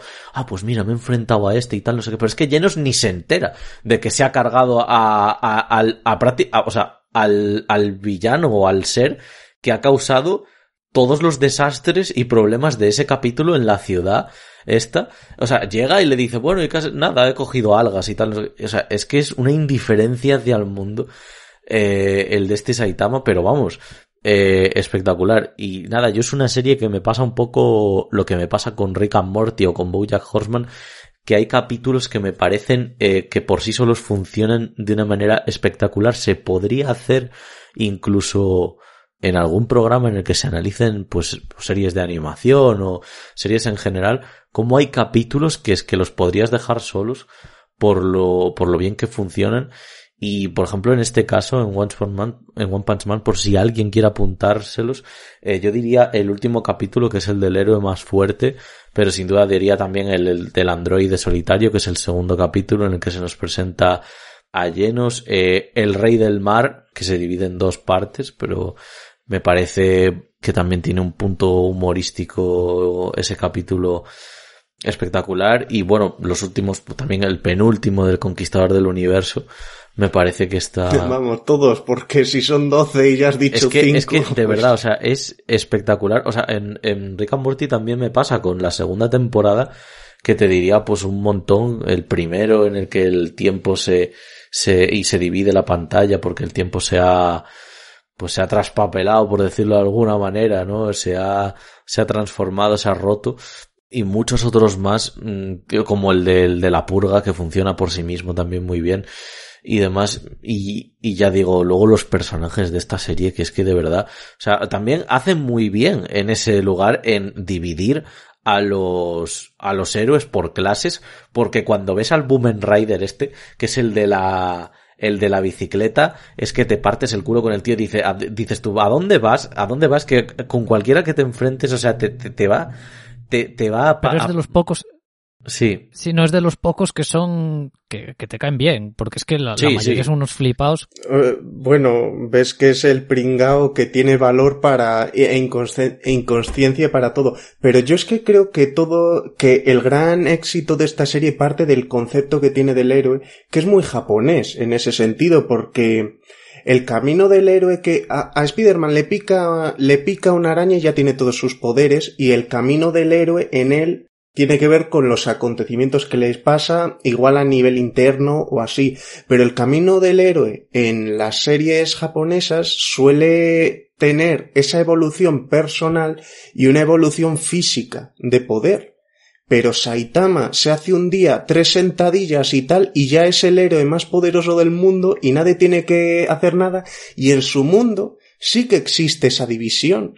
Porque sí que hay esos héroes S, A, tal, y, y lo entiendes pues como en una serie normal, el que sería eh, en una serie de 100 qui- capítulos, el malo del episodio 1, el malo del episodio 15, el malo del episodio 60, el malo del episodio 100 último. Y este digamos que tiene unas fuerzas como si estuviera ya en el 101 o más, porque no suda nunca nada para eso. Y me parece una genialidad absoluta. Porque es eso, sigues viendo y viendo y al final las peleas son porque el otro te la calienta un poco eh, esquivándoles, porque si fuera práctico es que los episodios duraban dos minutos, porque es que siempre es un poco buscar la excusa para que no llegue y, se enfrente un poco con otros, en lo que él se enfrenta, en lo que él puede dar el golpe de gracia, o es eso, que esquive un par de golpes, porque es que nadie le aguanta uno. Me parece, me parece fascinante como, como eh, la serie, teniendo en general una estructura parecida en cada capítulo y teniendo los cuatro mismos chistes en todos, funciona tan bien. Es decir, el chiste, y es que esto lo hacen, si no lo hacen en todos los capítulos, lo hacen en, en, en, en nueve de los doce, el villano que llega arrasando con todo, dando un discurso de que es el puto amo, de que no le tose ni Cristo. Y lo sería en cualquier otra Y lo sé- serie. sí, sí, sí, sí, sí. Y de repente eh, aparece por ahí Saitama, encima, encima con una pachorra de la hostia. O sea, el tío se queda, muchas veces se queda mirando para él, escuchando el discurso, y a veces se le escucha él decir, ¿pero qué dice este tío? O, o algo así. Habla a la vez que el otro, porque sí que es eso, que los héroes en Japón siempre han sido tan declamativos de ja ja ja ja voy a hablar y, y tú dices, pero ¿por qué se espera que termine de hablar y no le mete directamente? Y este es que habla por encima a la Y, vez. y- y cuando, y cuando la gente, cuando la gente, por ejemplo, cuando derrota al rey del mar y la gente le empieza a acusar de que, de que va, ha sido un falso, porque tal, o sea, el tío no es como otro superhéroe que se iría en plan súper dolido a su casa, tal, volando en plan de, jo, la gente no me quiere. Es que este se da la vuelta y les empieza a llamar, pero vamos, o sea, mamarrachos, callaos la boca, no sé qué tal, que, que luego encima él quiere, él quiere un cierto reconocimiento, pero no, no le da absolutamente ningún palo ponerse a insultar a la gente como si fuera eh, rollo un, uno de barra de bar, ¿sabes? O sea... Eh... Ese, ese, reconocimiento, ese reconocimiento también viene de muchas veces que Carol Llanos llenos, coge y, y él está como una clase por o dos clases por encima de él y a veces cuando, cuando viene una amenaza le, le suelta, mira, tú quédate en casa que, que si no me quitas el protagonismo o si no te, el mérito te lo vas a llevar tú. Claro, Así ve, que se ve lo de las clases como un juego de niños porque para él, para él lo es, ¿sabes? Porque al final es que él está en otra liga siempre. Que luego es que no tiene sentido ninguno lo de las clases, porque es que es eso, al final la mayoría son unos inútiles que los revientan a la primera y, y bueno, hay, hay un capítulo también, eh, otro chiste que, que bueno, hablamos de este pasotismo, de este, bueno, pasotismo, o, o no sé, que a ver, que no se olvida de, de las cosas cotidianas. Hablabas del tema de las algas, le hacían falta algas, pues se pilla los restos de un ser así para tal. Hay un capítulo en el que creo que es en el que va a la, al laboratorio este de siete pisos o no sé qué, que están los clones, y empieza a reventar a, a un montón. Y, y hostia, lo que más le preocupa es que llega tarde para las ofertas del súper. y, y es algo que me parece tan efectivo y tan divertido. Es una serie que es verdad que esto se lo comenté a Dani. Bueno, y a Oscar también, creo que se lo comenté. Que yo cuando la vi. Ya era hora de que me comentaras algo a mí también, porque eso parece que todos lo habéis comentado entre vosotros. no, pues esto no, esto cuando yo esta serie la había visto por primera vez la primera temporada, para unos cuatro años o por ahí, y, y ahora volviéndola a ver yo no recordaba haberme reído tanto la primera vez. O sea, es... yo creo que ya eres más cómplice sí, sí, en sí. esos casos, que ya lo tienes más pillado. Y bueno, que estamos sobre todo hablando de esta serie en el aspecto cómico y cuando hay un combate serio a nivel animación es una pasada. O sea, cuando se enfrenta a Genos contra Saitama, que lo están dando todo, tú ves a Genos y hay unas virguerías de animación tanto metalizando las cosas como viendo eh, super explosiones, movimientos ultra rápidos y luego también eh, cuando Saitama le va a dar y no le da porque es su amigo, yo, yo he visto muchísimas series de anime y no he visto tanto marcar el pavor de alguien ante un golpe que ha marcado y que no ha llegado a dar. Una sensación de es que he estado una centésima muerto. Y, y eso lo da Saitama y, y, yo creo que lo han hecho como nadie. Y ya hablando un poco de la animación también, uno de los directores de esta serie es Shinshiro Ushijima, que se encargó hace poquito de la película Quiero comerme tu páncreas, que si te fijas en el catálogo de cine anime estrenado en los últimos 3-4 años, yo creo que es una de las películas más interesantes que se estrenaron en su momento en un rollo totalmente distinto porque es bastante dramática toda ella, pero sí, o sea, les ha ido bien a los directores de animación cuando, por otro lado, en su segunda temporada no repitió prácticamente ninguno. Y decir sobre el origen de esta serie porque imagino que la gente que ya conozca One Punch Man de largo no igual no lo sabe, pero One Punch Man no empezó empezó como la mayoría de animes como un manga pero no como un manga normal, o sea, empezó como una web manga que lo hacía un artista cu cuyo seudónimo era One y, y él de en verdad era bastante malo dibujando y todas las caras básicas de Saitama se han quedado por por lo básico que era él. Y cuando vi fue un éxito brutal a nivel web serie llegó un animador brutal y dijo oye y si hacemos un remake de la serie pero intercalando estas viñetas super básicas tuyas con otras super trabajadas que haga yo y, así ha sido como ha llegado al grandísimo público y, y, yo creo que es parte de su éxito, ese gran contraste que hace entre esas caricaturas de tres líneas que podríamos hacer cualquiera aunque no tengamos ni idea de dibujar y unos rasgos de animación muy brutales. Y bueno, justo antes de grabar estaba diciendo, el, el cantante del opening después fue fichado para Dragon Ball, que pocas franquicias eh, japonesas pueda haber más importantes que Dragon Ball para que se le quisieran traer en el momento que le escucharon, porque además es un tema muy pegadizo, el de Hero que canta al principio, que además se ve muy...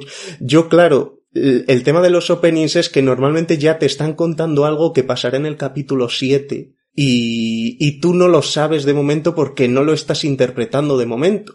Pero cuando está empezando que dice tarara, let's go, tú vas viendo cómo va mandando las fases de, de alerta, hasta el Fénix, que es la más grave. Entonces, son como esos microinformaciones que te ponen en, en, los animes generalmente y que no te das cuenta hasta, salvo que sean muy evidentes cuando llevas tanto tiempo.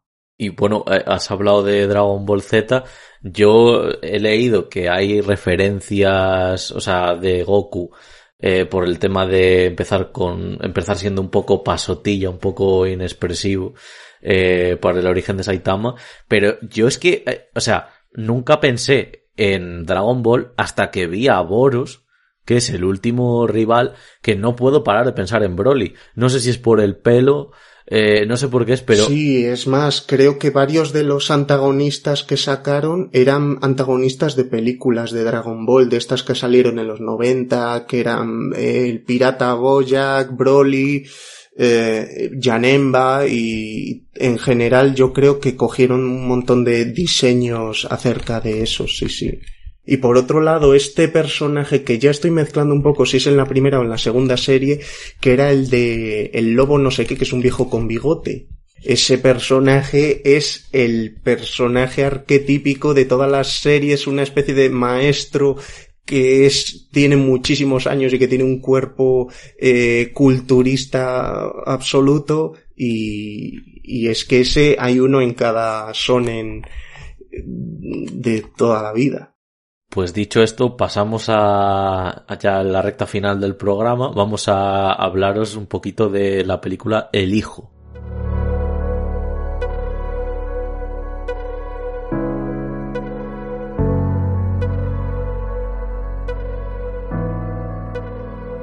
Muy bien, pues voy a hablar de El Hijo, eh, película de 2019.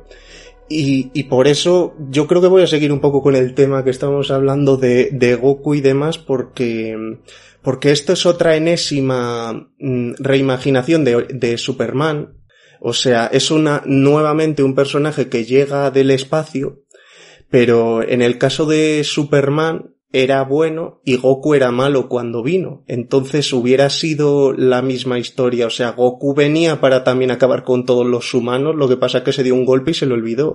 Entonces, visto que ya Dragon Ball copió el origen de Superman, pues nuevamente se haría referencia a esta. Eh, la película la escribieron los hermanos Brian y Mark Gunn, que son los hermanos de James Gunn, director de, de la última película del Escuadrón Suicida o las películas de Guardianes de la Galaxia. El director de la película la dirige David Yarovesky, que es una persona muy de la cruz de los Gunn, podríamos decir, porque en la última película, por ejemplo, de Guardianes de la Galaxia, dentro del contenido adicional que había en los DVDs y tal, había una especie de videoclip ochentero protagonizado por David Hasselhoff con los actores de Guardianes de la Galaxia y este Jaroszewski es el que se encargó de dirigirlo. Bueno, como he dicho en esta película, eh, hay un niño que llega a la Tierra porque sus padres rezaron al cielo que tuvieran un hijo y les ha llegado él y, le crían como si nada, pero el niño va descubriendo sus poderes pero en esta ocasión mmm, no es bien llevado y resulta que el niño es un poco psicópata y va haciendo cositas malas, por así decirlo. Qué, qué, qué, qué diplomático has sido. O sea, joder, madre de Dios. El demonio, ¿eh? Es que es el demonio, el chaval este. Bueno, mira. No era, que, no era que era, que era una analogía a veces de, de Jesucristo Superman y todo eso Sí, de esa historia y tal, pues esto, esto es todo lo contrario, este es el diablo. Es que ahí te voy a hacer otro empate que también empata con Superman, que es que yo a este niño le veo clavado a Damian, el protagonista de la profecía, que era también el hijo del demonio que nacía de repente, sin madre, vamos, sin padre real, que esa película la dirigió Richard Donner, que es el que hizo la primera película de Superman. Por eso veo otra analogía eh, con ese personaje, aunque está un poco más rebuscada. Pero está bien tirada, está bien tirada. Sí, eh, en esta película además me, gusta cómo se empieza a mostrar las habilidades del niño, que las va descubriendo, y me parece que tiene relación con el protegido, porque Bruce Willis en el protegido ya tiene 40 años cuando se da cuenta de que de que tiene ciertas habilidades especiales. Y este niño tampoco sabe que tiene habilidades especiales. Además, como se empiezan a sospechar las cosas, es con una línea de diálogo muy parecida, que es cuando dice, nunca se ha puesto enfermo, nunca se ha hecho una herida. Mm, yo diría que prácticamente palabra por palabra se dijo lo mismo en el protegido y aquí se dice también. Y ya como el niño hace la prueba de no retorno cuando mete la mano en, en la cortacésped que está girando a un montón de revoluciones. O sea, me parece que sí que es algo que se ha hecho más veces, pero me parece que dentro de las veces que se ha hecho, aquí está bien hecho. Yo creo que, hombre, en comparación al protegido no hay comparación, pero digo que creo que, que está hecho con solvencia. También decir en la película, igual que Superman tenía la S, claro, eh, el signo que hace referencia a la raza o al planeta del, del protagonista de esta película es el mismo signo de la serie Berserk. Eh, hay una serie de, sobre de fantasía negra japonesa que se llama Berserk, en la que llega el fin del mundo y hay unos cuantos que son considerados condenados y les marcan a todos con una marca igual, que es un doble rombo, y se pasan la serie huyendo de las fuerzas del mal porque tienen esa marca.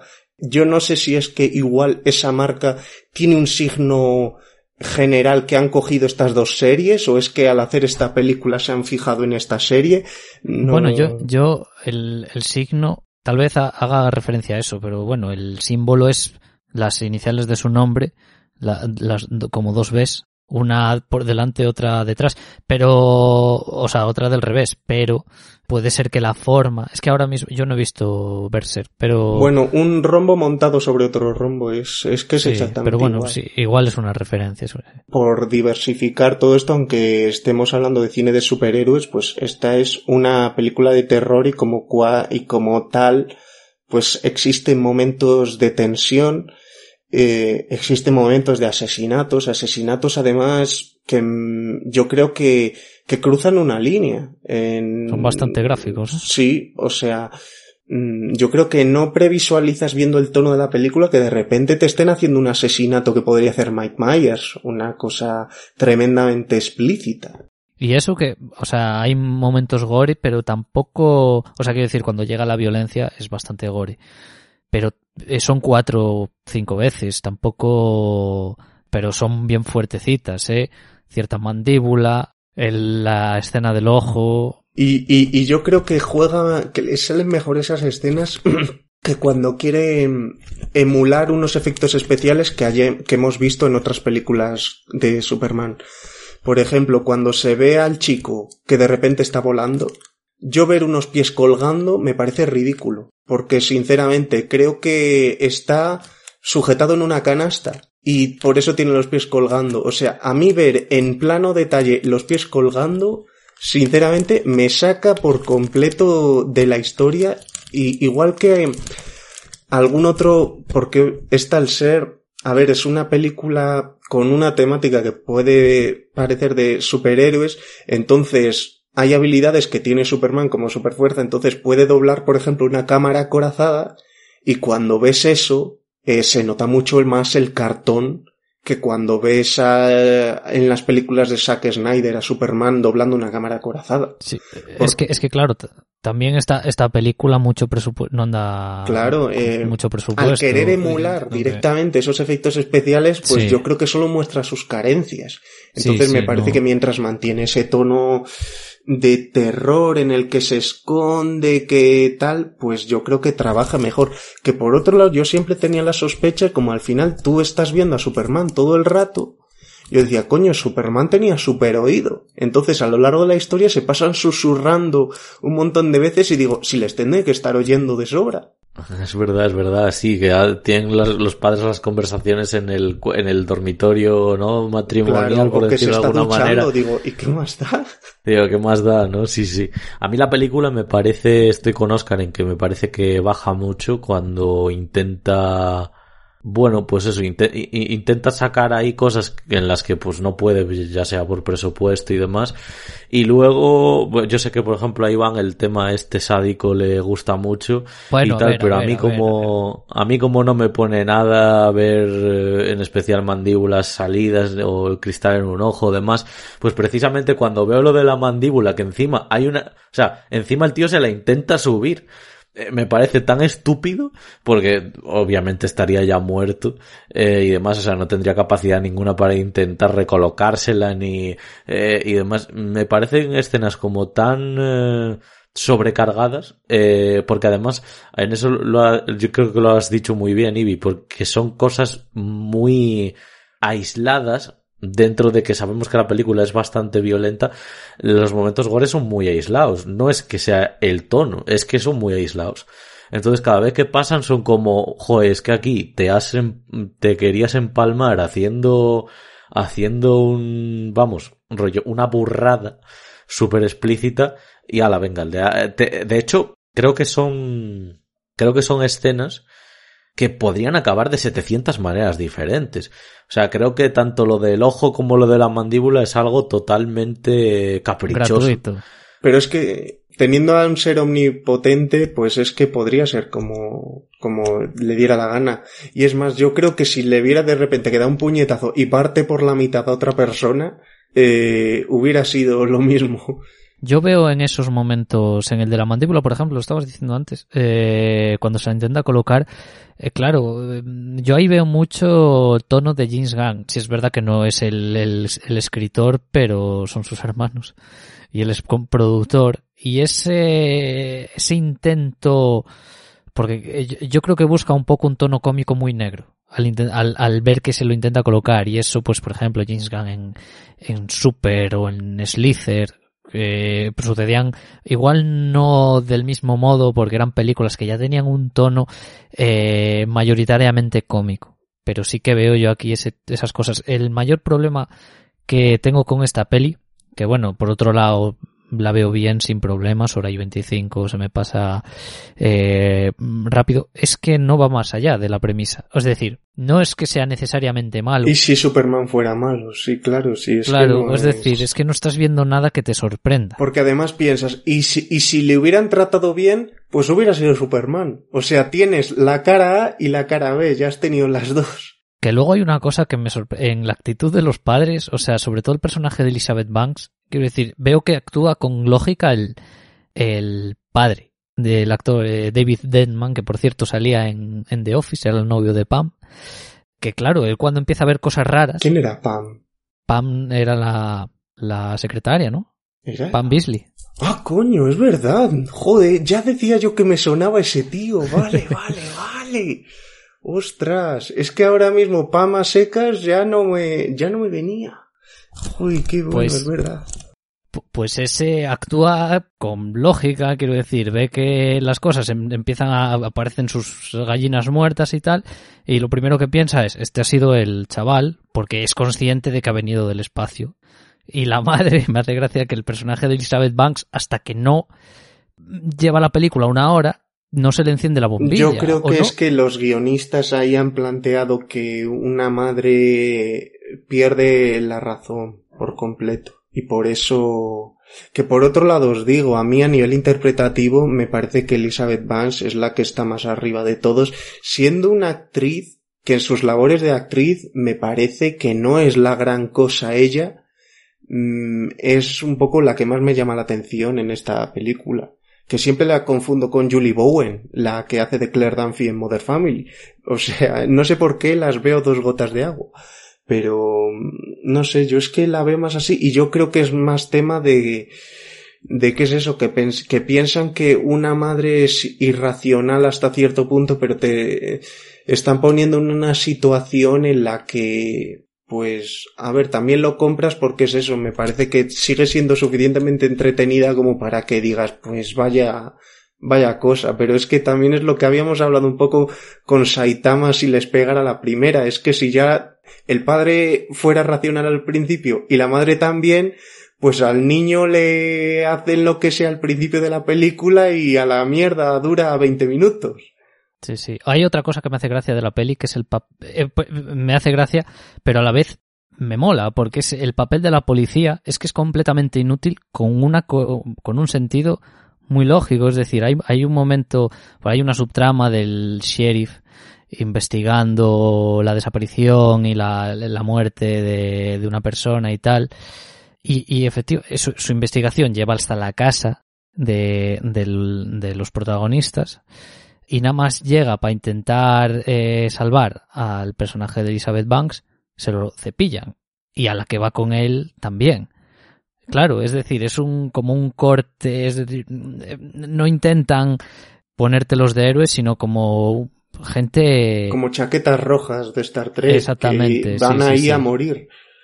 Bueno, yo como ver una película de superhéroes que trabaja un género distinto, pues hombre, me parece que tampoco está mal. Al final hemos hablado de cinco películas y una serie. Es eso, tenemos una serie, una película de superhéroes que yo creo que es casi comedia antes que otra cosa, una que es thriller antes que otra cosa y esta que es terror antes que otra cosa. Entonces, que hemos sido bastante diversos a la hora de coger el tipo de películas que es, que creo que hasta nosotros mismos, que aunque ya las hayamos visto antes, cuando nos las repasamos antes de grabar, no estamos tan saturados que si dijéramos vamos a hablar de cinco películas de Marvel seguidas y estaríamos en plan cansados ya a la, la tercera de un esquema muy parecido. Claro. Esta, esta además última me parece, a mí me parecía un slasher mientras lo estaba viendo me parecía me parecía un puro slasher con, con el hijo siendo un poco el, el asesino en serie, ¿no? Y nada, pues, eh, pues lo vamos a dejar aquí. Ay, Dani, perdona un segundo porque hace como mil años hablé sobre Brian De Palma y que iba a decir algo de él y ya se nos acababa el programa y todavía no lo había ni metido. Y es que Brian De Palma hizo como una especie de película sin acreditar de los X-Men en el 78 llamada La Furia, que la protagonizaban Amy Irving y Kirk Douglas. Y hombre, que no la hemos metido, pero por saber también a la gente que hay constancia de eso, de una academia para talentos especiales con superhabilidades de, de algún tipo. Me ha venido ahora a la cabeza esta película que era, Iván se va a acordar del título sí o sí, Iván, estate atento, que era como algo así, era una película que era como malísima. Se llama algo así como Sky High, ah, Sky... Escuela de Altos Vuelos. Sí, no hace falta así, ni que ¿no? te... Sí, es esa, es esa. Es esa. Era, era muy, era muy mala, ¿no? Es de, era, era una película así como, pues eso, de superhéroes, tenían poderes muy, pues muy típicos. El que echaba fuego, una chica que, que llenaba todo de plantas todo el instituto de plantas. Sí, de hecho, bueno, a ver, yo es una peli que llevo sin ver unos 12 años fácilmente, es una peli del 2006. Hombre, yo cuando la vi me tuvo su, su encanto. Pues yo creo que podríamos hacer un día una breve sección en algún programa de esas películas que no quieres volver a ver porque dices, es que si vuelvo igual estropeo un poco el recuerdo, que es lo que hago yo con todas las de Spy Kids.